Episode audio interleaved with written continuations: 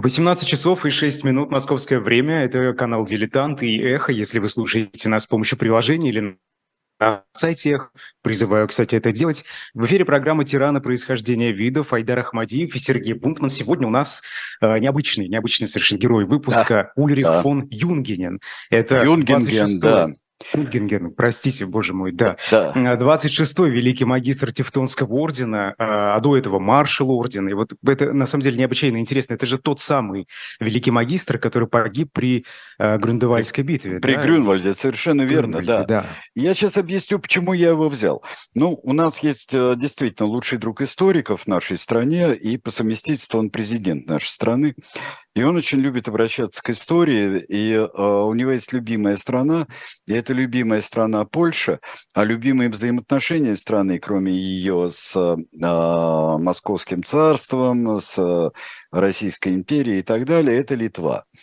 И э, здесь, э, стремясь, в общем-то, каким-то образом найти рознь и вспоминая о том, что когда-то Польша, как э, говорил Владимир Владимирович, э, воспользовавшись результатами гражданской войны, будто не было э, польско-российской войны вот в 1920 году, а, где потерпели поражение под Варшавой Красной Армии все-таки. Ну вот, что она отобна, отобрала а, Вильна, а, Вильнюс и так далее и тому подобное. Давайте сейчас возьмем, подумал я сам себе, давайте-ка мы возьмем одного соседнего с Польшей и теснейше взаимосвязанного правителя, который правил очень недолго. Это всего-то три года всего-то три года, и это все печально для него кончилось. И самое интересное, что это печально кончилось не только для него, а для той державы, а это уже была держава, и мы об этом поговорим достаточно подробно, которую он возглавлял. Ну а теперь э, давайте мы попробуем э, перенестись в утро 15 июля 1410 года и э, это около между селениями Танненберг, Грюнфельд, э, и э, потом она названа была Грюнвальдским сражением. Давайте перенесемся в утро э, вместе с режиссером Александром Фордом.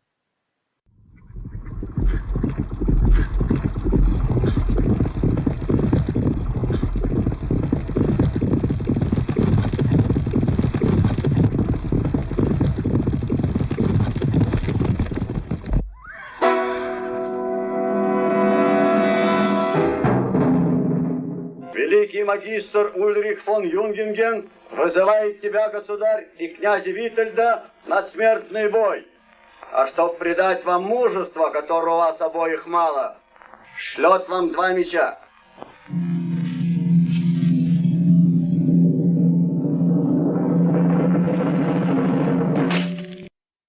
И вот э, эти два меча, знаменитые, вотнутые в землю Грюндальского поля, перед э, э, королем Владиславом Егелло, перед польским королем и перед великим князем литовским Витовтом, который здесь в нашем дубляже советском замечательного этого фильма называют Витальдом на польский манер. В этом очень многое проявляется в, для, в характере персонажа, к которому мы сегодня обращаемся. Это Ульрих фон Юнгенген.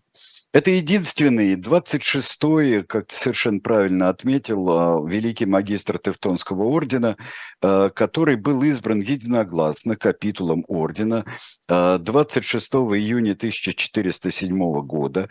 И это единственный э, великий магистр, который вне наследственной вообще монархии, это не совсем и монархия даже, который занял место своего старшего брата Конрада фон Юнгенген.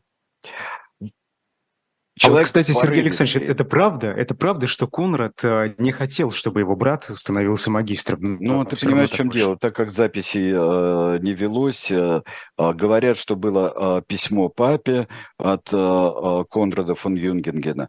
Но дело в том, что контраст между этими двумя э, между этими двумя магистрами Тевтонского ордена настолько велик, и он э, и отмечен, ну, не всегда правом Генриком Сенкевичем, почему роману «Крестоносцы» был снят фильм Александром Фордом, из него мы видели только что не, э, э, самые начальные кадры, Виден контраст, что понятно а, было уже по результатам его трехлетнего правления в Ордене, было понятно, что это совсем не то, что делал э, его старший брат на пять лет старше Конрад фон Юнгинген.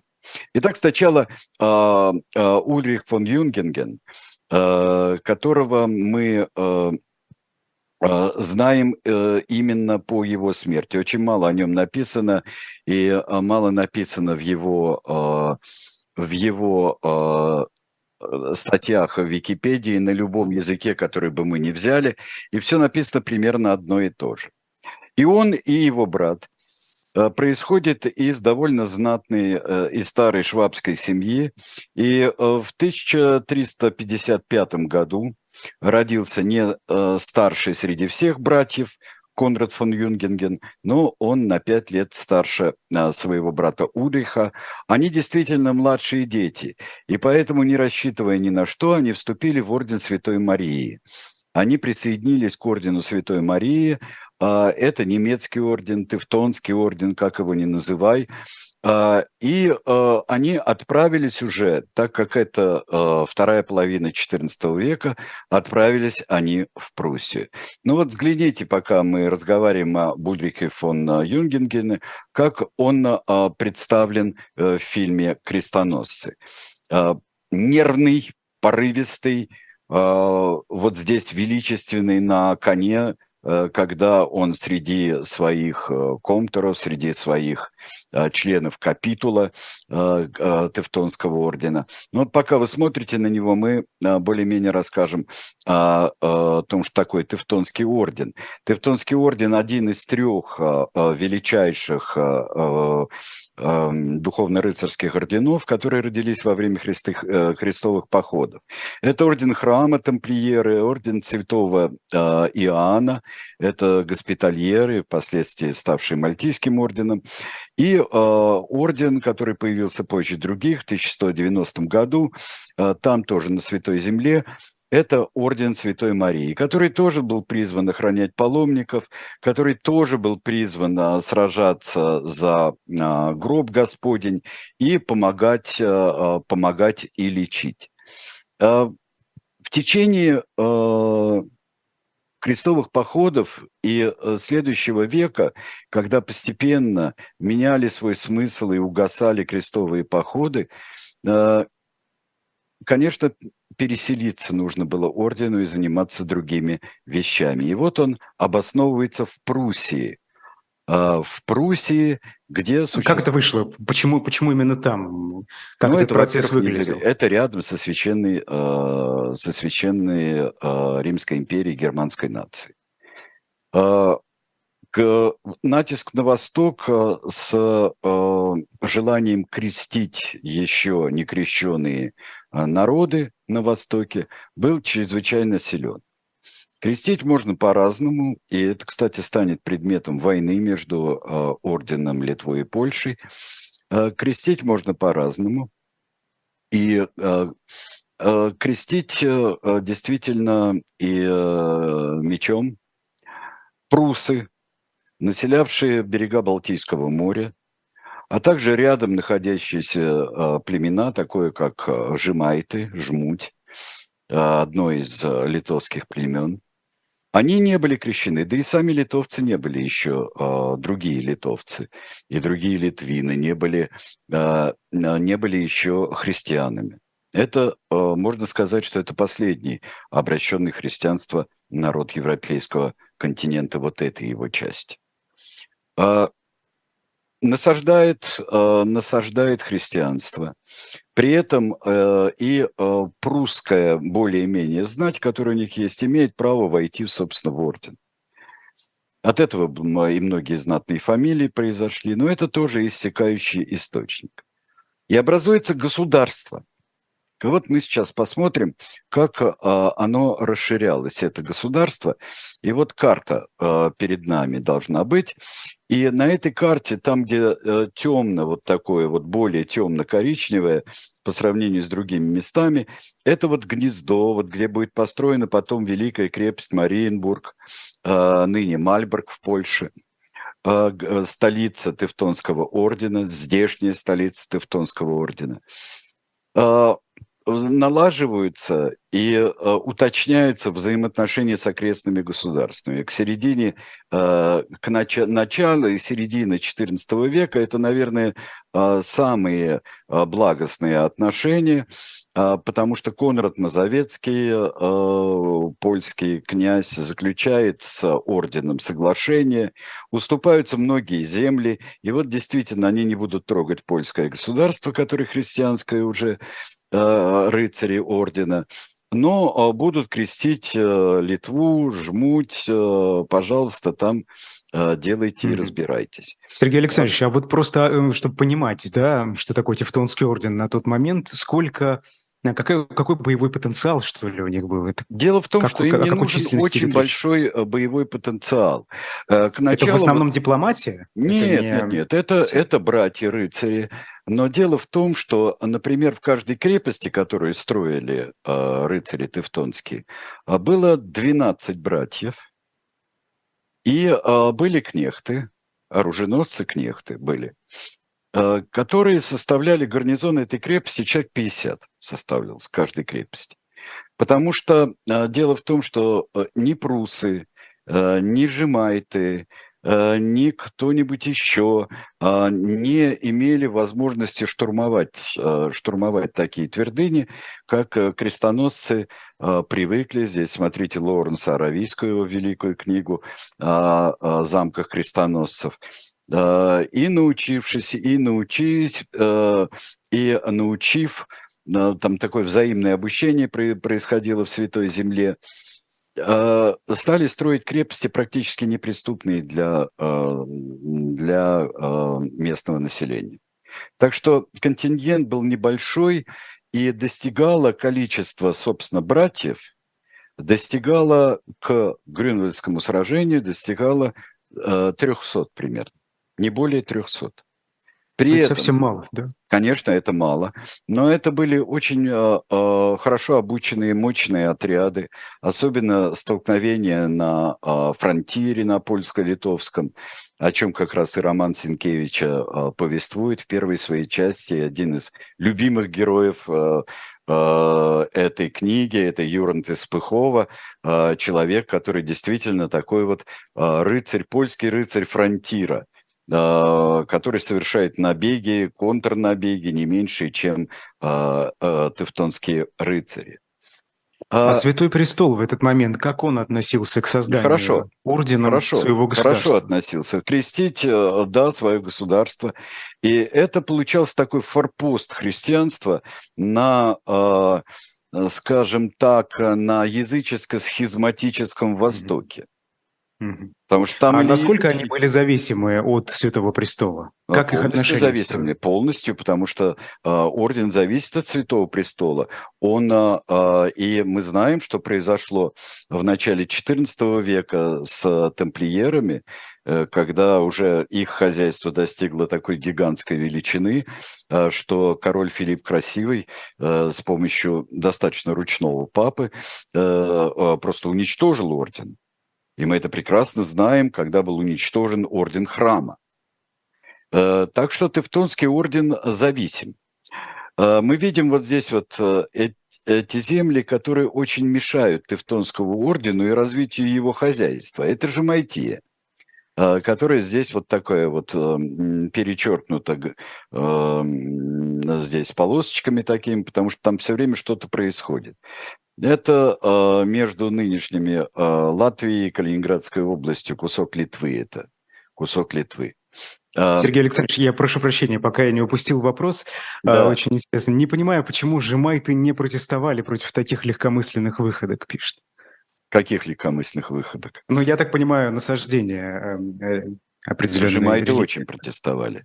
Жемайты, как вы понимаете, Жемайты была одна из основных сил потом сопротивления, потому что вылазки рыцарей ордена в Жемайтию, вы когда-нибудь доведется вам побывать и съездить севернее Каунаса, там вот даже наши цивилизованные времена, там достаточно все это непроходимо. И э, вот эти сплошные леса, болота, и здесь крестоносцы не могли ничего сделать. Поэтому им так важно было получить контроль над Джамайтией.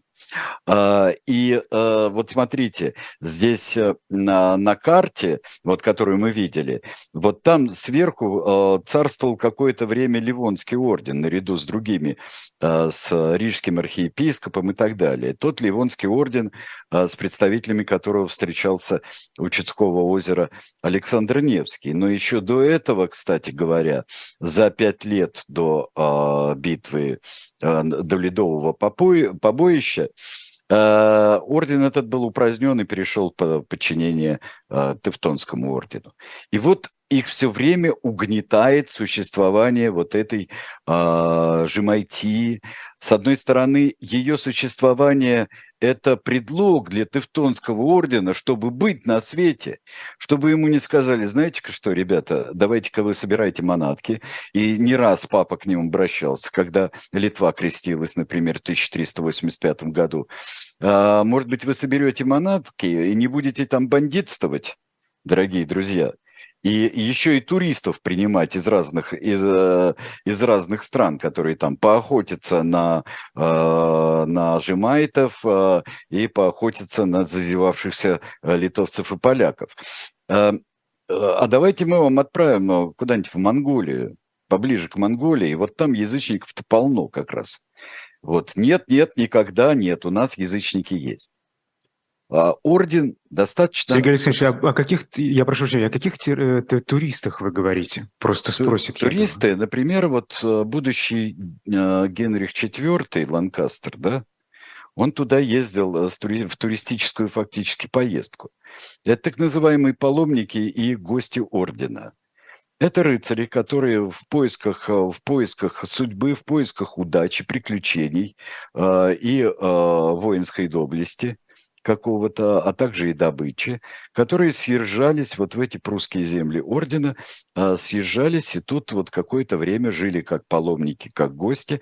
Многие из а, этих паломников и гостей будут участвовать в роковом для ордена Грюнвальдском сражении. Вот это гости, вот туристы как раз и есть.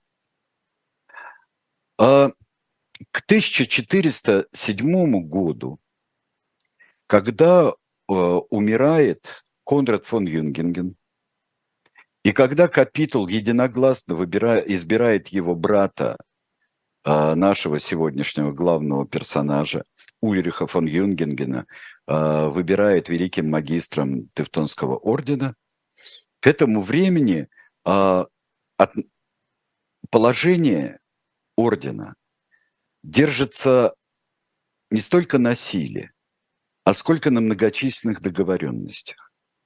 Старший брат Ульриха Конрад подписал Вечный мир. Его предшественник, и тот же самый Конрад Валенроде, э, тоже э, абсолютно осмысленный э, магистр Тевтонского ордена, старался держать баланс со все укрепляющимся государством, укрепляющимся с 1385 года. Потому что в 1385 году, вот сначала посмотрите на э, столицу, как сейчас выглядит э, Мальборг, э, Мариенбург, э, достраиваемый, восстанавливаемый, разрушаемый за века. Я вам скажу, я там был, и это потрясающее зрелище. Посмотрите на этот замок. А я пока э, э, скажу несколько слов о положении э, в Польше. В Польше остается без короля просто вымирает по мужской линии, по прямой и э, даже по кривоватой, э, вымирает э, династия Пястов. Уже существуют те связи с другими династиями, И остается две девочки, Мария и Едвига. И через них как раз и мыслится будущее польского королевства. Едвига, младшая дочь, ее э, прочит венгерскому королю.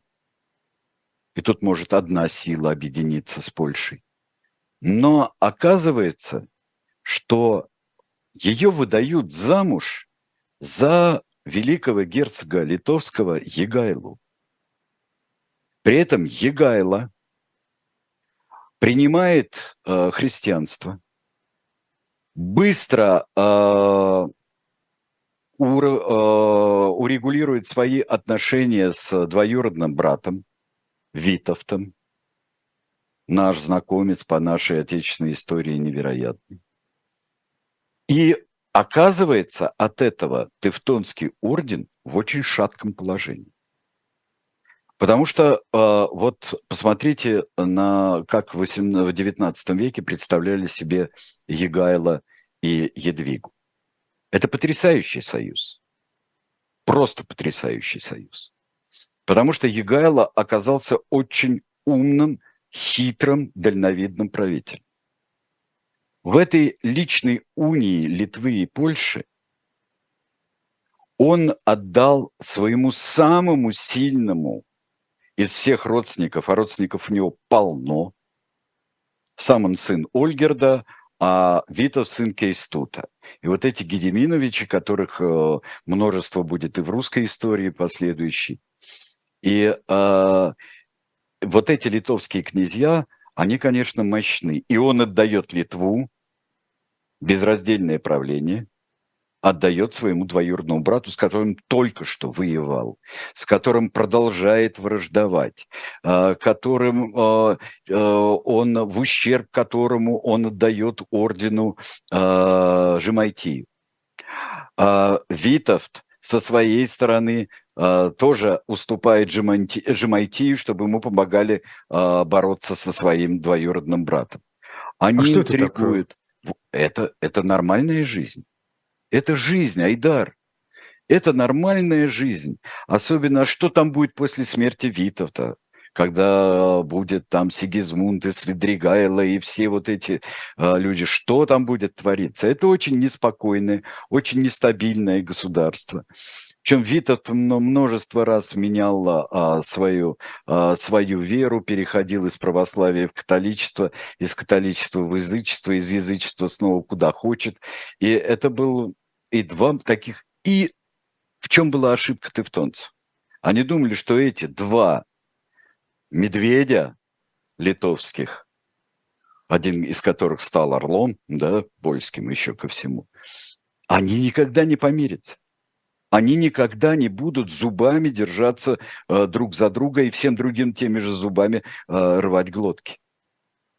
И оказалось, что вот это гигантское последнее, что мы сейчас посмотрим перед перерывом, вот это гигантское, вот посмотрите, там, где розовое, чуть более розовое вот на карте, это гигантская страна, получается, что это крупнейшая э, страна Восточной Европы который э, никто вот ни по территории, ни по потенциалу э, не, годится, э, не годится в подметке даже.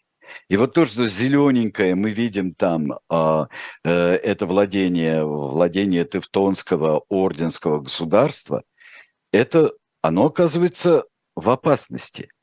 И Конрад фон Юнгенген умел с помощью урегулирования конфликтов э, пограничных, взаимного усмирения своих а, рыцарей, комтуров, баронов, а, панов, владельцев, они могли сосуществовать.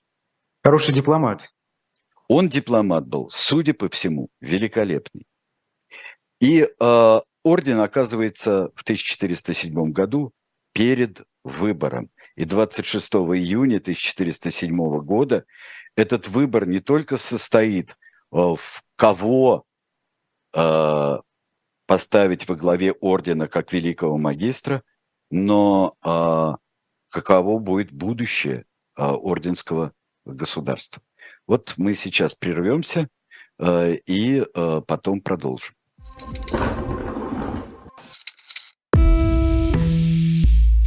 Вы лучше других знаете, что такое хорошая книга.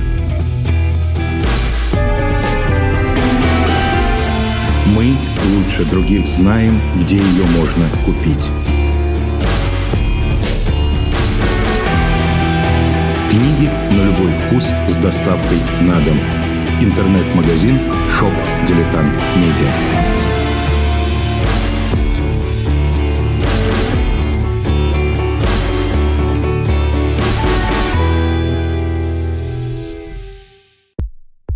У нас есть парадоксальная ситуация. Это непросто. Потому что останется в истории. Ну, Владимир Борисович, вы прям как ребенок. У вас есть лучшие средства обороны? Нету.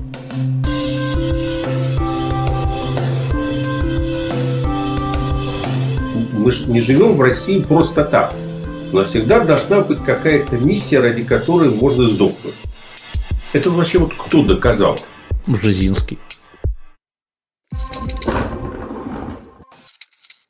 А хочу я вам порекомендовать э, а, одно интервью и одну книгу. Интервью, которое взял Алексей Венедиктов не так давно, а, и он хотел это а, сделать обязательно в своей поездке, в Португалию в частности, и а, встретиться с человеком, который не только помнит, но и участвовал в революции 1974 года. Это Вашку Лауренцу, а, один из тех капитанов, которые тогда а, производили революцию а, в Португалии. И здесь очень важно, как оканчиваются долгие диктаторские, тиранические режимы, что такое революция, например, среднего военного звена. Это тогда поразило очень многих. И мы помним, это революция гвоздик. И даже в 91 году я с удивлением увидел, а, как совсем юные девочки вставляли гвоздики в стволы БМП, а, стоявших на Манежной площади. И это было поразительно. Они знали, что делают. Они знали. Это как раз те кадры, которые были когда-то а, может быть, даже когда они были совсем маленькие или их еще на свете не было, но об этом а, помнили все. А, вещь, которую мы не очень помним, э, уже касается книжки. Книжка, книга о военспецах. О военспецах это книга, я вам ее уже рекомендовал, с печатью дилетанта вы можете э, ее получить. Но это о тех бывших офицерах, офицерах царской армии, э, которые э, занимались строительством армии красных. Кто добровольно, кто э, по мобилизации, кто только в процессе э, понимал, за что сражаются. И э, их в большинстве своем «Трагическая судьба».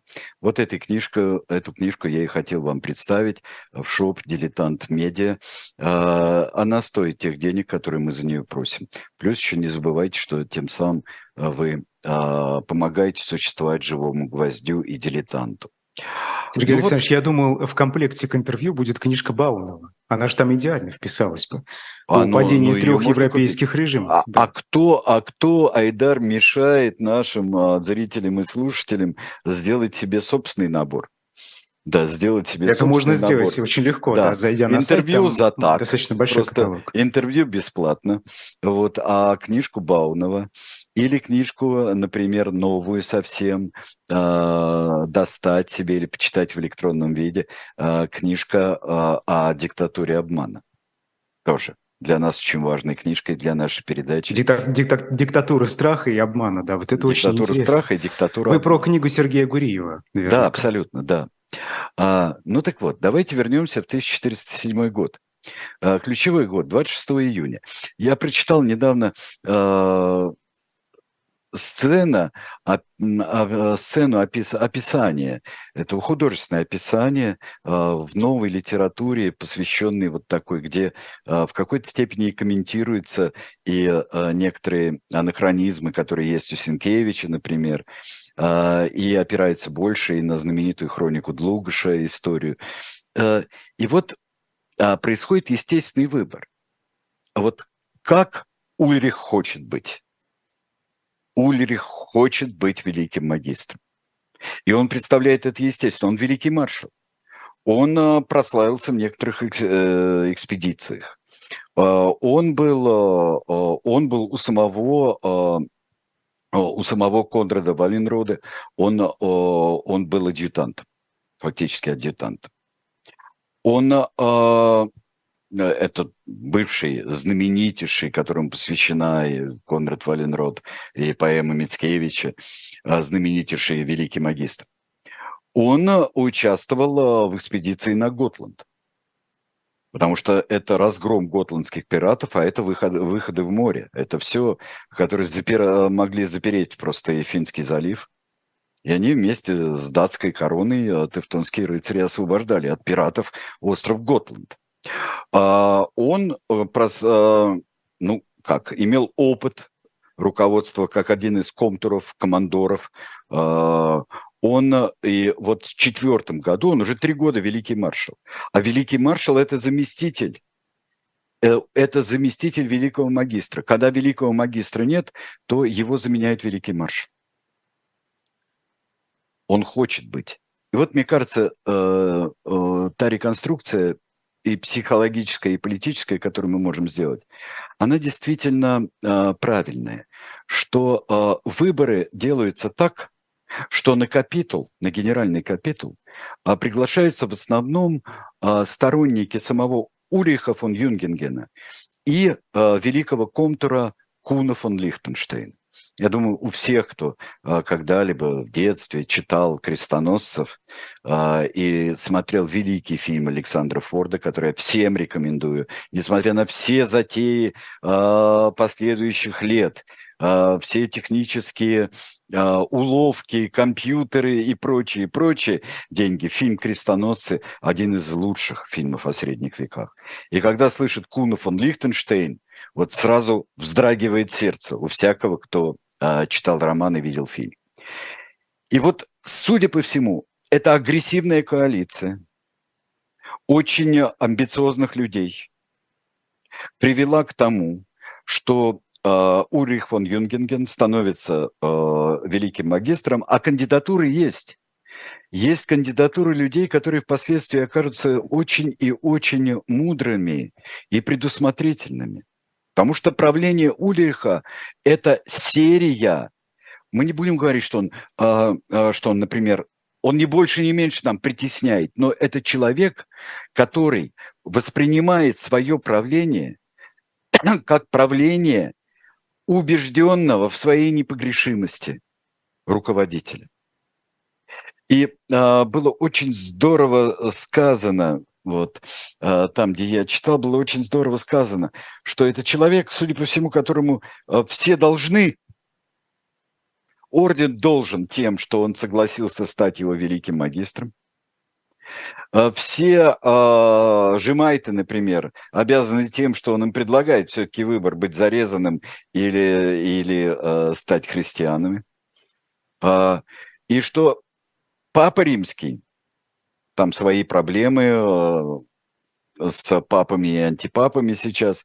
Э, Папа Римский, что вот здесь такой замечательный человек – Э, возглавил фронтир, возглавил передовое западного христианства, передовой рубеж.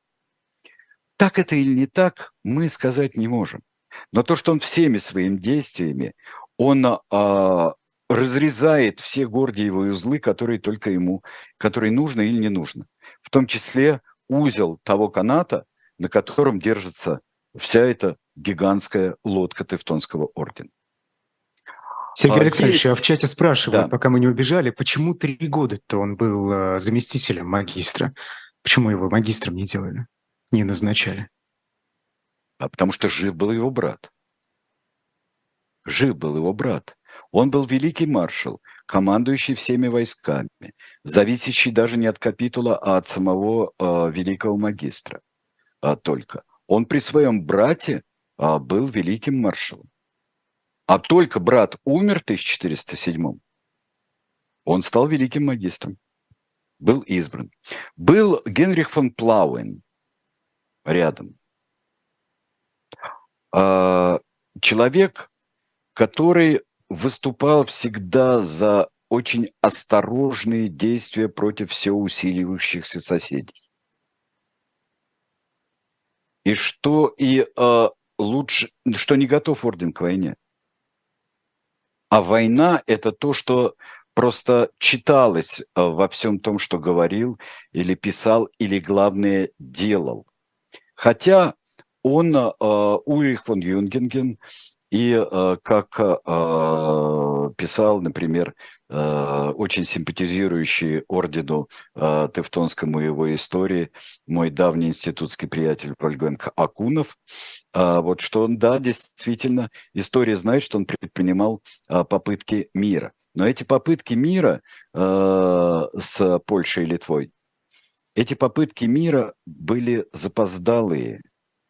И когда уже вот эти братцы-кролики, простите меня, а, Егайло и Витовт, эти кузены-кролики, они затеяли такую антиорденскую игру, потому что это тоже, конечно, а, как мы прекрасно понимаем, это и борьба информационная, то есть письма а, европейским властителям и папе римскому с той и с другой стороны, со взаимными обвинениями и самооправданиями. И вот э, они его провоцировали очень во многом. Они, они знали его. Простите меня, но Витов вместе с ним воевал во время их, э, во время разногласий с, э, э, с Егайлой. Он э, воевал бок о бок с Ульрихом фон Юнгенгеном. Но, прости меня, ты э, глава такой мощной организации, которая достигла практически своего вот, а, своей вершины к этому времени.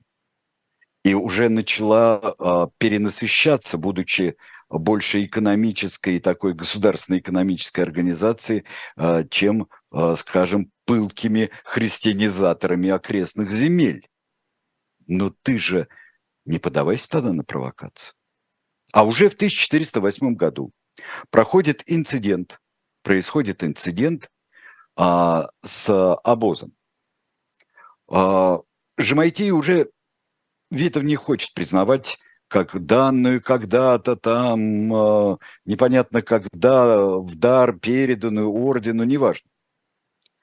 Но он помогает братьям Жемайтам. Он его обвиняет в том, орден обвиняет в том, что он лжехристианин, да и Егайл лжехристианин. Он только прикидывается а сам там деревянным пням поклоняется, как все вот эти вот литовцы и жемайты, и литвины в лесах засевшие. И тут происходит неурожай в восьмом году. Случается неурожай. И жемайты просто умирают от голода. Посылается обоз из 20 судов через Данцик туда, вот, чтобы перейти в Жемайтию. Данцик, и чтобы пропустили их через Данцик, Мемель, нынешнюю Клайпеду, и вот туда в Жемайтию а, войти. А, Ульрих задерживает и всем доказывает, что это не хлеб. Он просто, он взорвался, когда понял, что Жемайтия а, уходит, коварно, по его мнению, уходит из-под э, крыла э, Тевтонского ордена из-под щита, он делает абсолютно роковой шаг, что он задерживает купцов э, с хлебом. И это, э, то есть, расторгает тогдашнюю зерновую сделку с Польшей и Литвой. А Жемайтия, бог с ним. И тут получается серия а, ходов очень э, точных, я бы сказал, со стороны Польши и Литвы. Потому что, э, например, э, архиепископ, епископ Гнезно, это примас Польши всегда, в Гнезно примас Польши, то есть глава церкви польской, говорит совершенно прямо. Они уже понимают, что нечего разговаривать обиняками с Ульрихом фон Юнгенгеном. И прямо ему говорят, а, что если вступит э, хоть там, я не знаю, на пять э, литовской земли, э, то Владислав Егайло, король Владислав, там же каждый получал крестильное имя, тот стал Егайло, стал Владиславом, а Витовт стал Александром. И э, тут же э, польский король вступит в, в Пруссию. Как так? Почему так?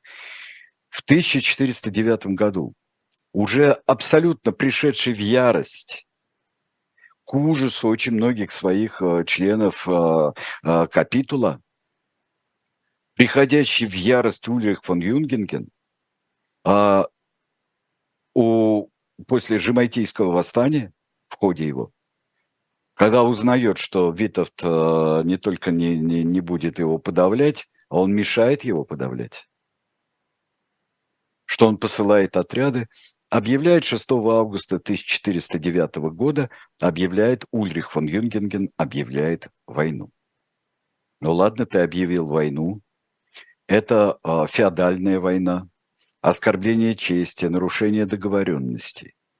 Но, дружище, Ульрих фон Юнгенген, может быть, это безумно храбрый рыцарь, каким его всегда считали. Но ты ж соображай, что ты уже не успеваешь. Он начинает... А что ему оставалось? Были варианты разве? Конечно. Урегулировать, пере, перезаключить соглашение, не поддаваться на провокации и самому не провоцировать, как, например, с хлебом. А, были а, не...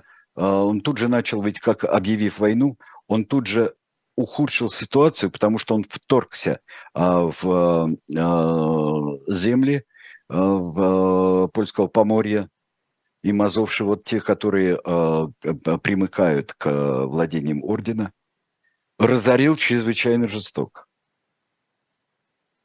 И э, тут не надо особенно преувеличивать, что э, если тут же стало всем известно, что убивают всех подряд, грабят всех подряд, и э,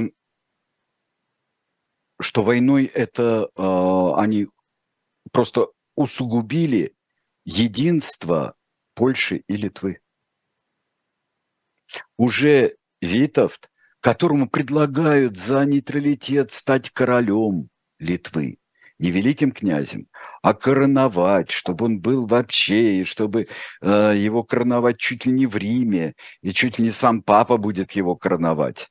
Э, предлагает венгерский король э, Сигизмунд, э, предлагает многое, а самому Сигизмунду предлагает Ульрих фон Юнгенген, платит бешеные деньги за наемников и за союзничество.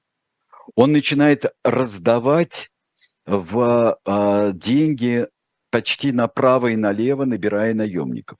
Вышел недавно очень интересный труд, на, небольшая статья научная, э, набор наемников э, во время Великой войны, вот этой, 1409-1411 годов. Он опаздывает все время, потому что ему издалека могут прийти.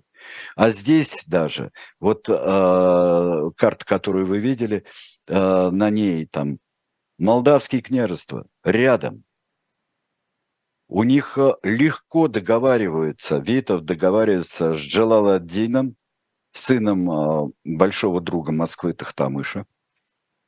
Э, и за обещание достаточно такое, я бы сказал, туманное обещание поддержать его на, на, хан, на ханских выборах, поддержать его. Джалаладдин присоединяется.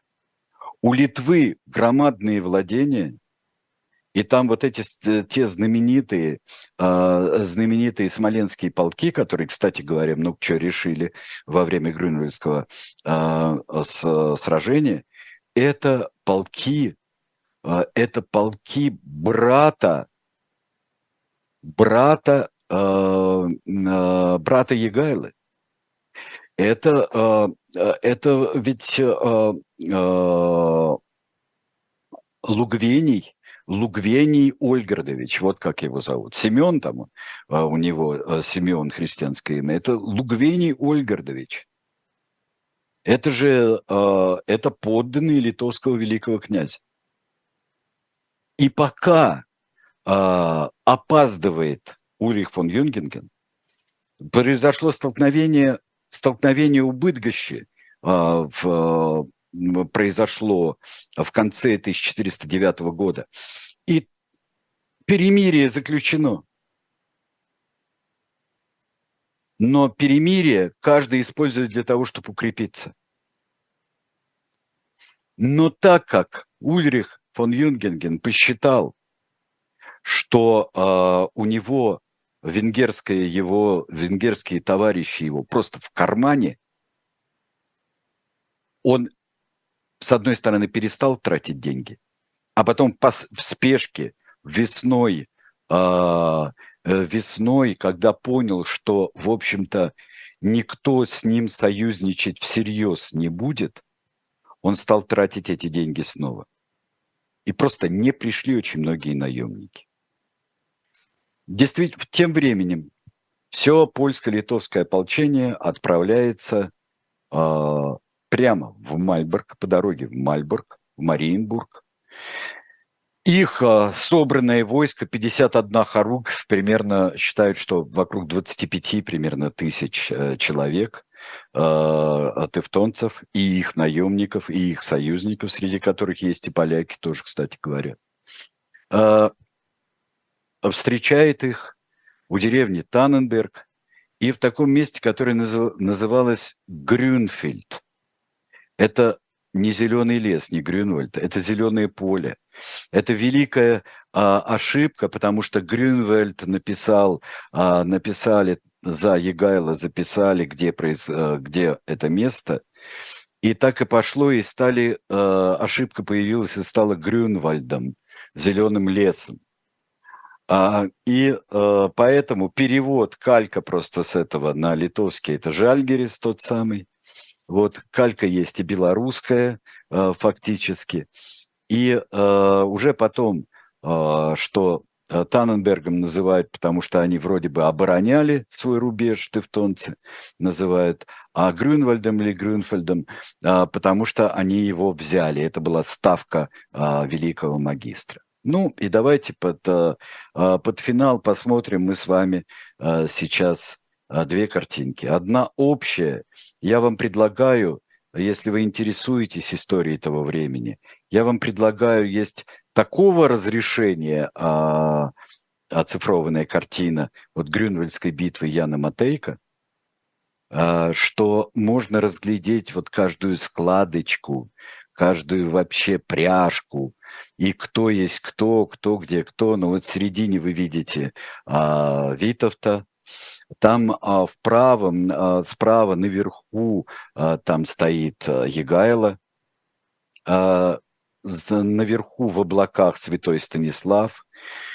И а, мы, смотря на эту картину, видим так, как Ян Матейко представлял себе гибель. После одна атака была удачная, гибель Юнгенгена. Одна атака была удачная, Литовцы и татары бросились бежать. Есть даже мнение, что это был тактический отход. Бросились бежать, использовали э, на плечах неприятеля, бросилась еще одна линия атаки, бросилась тяжелая конница, которую э, выдержали, потеряв треть, потеряв треть смоленские полки э, на своем ближе к правому флангу. И потом э, попытались ввести в бой еще резерв, который стоял э, великого маршала Валенрода, да не того, Фридриха Валенрода нынешнего. Э, и они попали в ловушки. Артиллерия не помогла перед сражением, потому что пошел дождь, порох несколько отсырел, да и бомбарды были сами не очень совершенные. И в конце концов, после э, непонятно где, в какой схватке погиб Ульрих фон Юнгинген. И мы сейчас как раз посмотрим фрагмент картины, э, где э, погибает Ульрих фон Юнгинген. Картина полна символов Яна Матейка. И, например, человек, угрожающий копьем справа там Юнгенгену, это считается, что это святое копье. Это тоже, тоже копье судьбы. И что зря Тевтонский орден принял на себя монополию э, христианизации всей Восточной Европы. И вот это его обрек. Э, Мальберг не взяли потом. Э, мир был э, разорительный для ордена. Потеряли некоторые территории, которые приобрели за ход войны Польша и Литва. Но орден был подкошен. И во многом из-за безрассудства человека, оказавшегося в его главе в очень тяжелый момент, когда надо было быть мудрым, расчетливым, как э, через э, э, много-много лет. Последний из магистров, кенигсбергских магистров ордена, орден существует до сих пор, он занимается благотворительностью, он просто объявил себя прусским герцогом, и династия Гогенцоллернов э, пошла от э, него.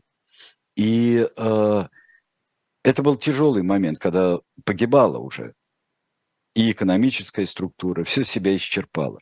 И когда человек, не осознавая и действует только славой и силой, и вот таким был Ульрих фон Юнгенген. Ему были поставлены памятники, могила его в Мариенбурге существует. А вот его прославляют как героя, как жертву. Но жертва была здесь больше. Была вся идея Тевтонского ордена, все хозяйство Тевтонского ордена было практически уничтожено. Ну вот, я думаю, что поняли, почему сегодня мы выбрали такого mm-hmm. э, удивительного персонажа. Большая рекомендация, если вы давно не смотрели, пересмотрите «Крестоносцев», давно не читали, перечитайте «Крестоносцев» э, Генриха Сенкевича и изучите картину Яна Матейка, э, чтобы посмотреть, на какой вообще-то это удивительный э, шедевр. Сергей Александрович, а да. раз уж мы про орден говорим, давайте немного про ледовое побоище. Там в начале эфира спрашивали. Вот в нашей историографии, да, это событие одно из ключевых, наверное. А что касается э, его значимости для ордена, насколько это событие? Почти никакой, потому что орден э, начал э, при, при Шавлях, при Шауляе э, в 1237 году орден Ливонский уже это одна из стычек потом уже как крыла рядовая. Э, Тевтонского ордена, рядовая э, стычка. Какой она, на самом деле, читайте Игоря Данилевского, это серьезный историк, а не фантазер от истории, э, какой она была и для э, Руси, и для Новгорода, и для э, э, Александра, князя Александра Ярославича, э, потому что это поздняя уже э, интерпретация как э, судьбоносного сражения. Ну, конечно, ну, но, и ведь на самом деле для судьбы всего, как XIX век представлял Грюнвальдскую битву, как битва славянства с германством. Да ну, ни, ни разу она не битва славянства с германством. И, а это, ведь в Польше именно так э, такое романтическое представление, но это было э, очень мощное по силам затраченным, несравнимо с тем же самым ледовым побоищем. Очень важная вещь, которая привела к затуханию и исчезновению орденского государства, его преображению уже в светский э, характер. Э, так что это гораздо более серьезно и на гораздо больше пространства э, были затронуты значением этой битвы. Вот как. Спасибо большое. Это была программа «Тираны происхождения видов». Я Айдар Ахмадиев. Сегодня с Сергеем Александровичем мы провели да, очередной выпуск. Увидимся через неделю в эфире через неделю и эхо. Через да. неделю, да. А пока не переключайтесь только на «Живой гвоздь», либо оставайтесь на их, если вы нас там слушаете. Программу «Особое мнение» с Альбом Гудковым, научным руководителем Левада-центра проведу я. Так что а, переключайтесь и никуда больше. Оставайтесь с нами.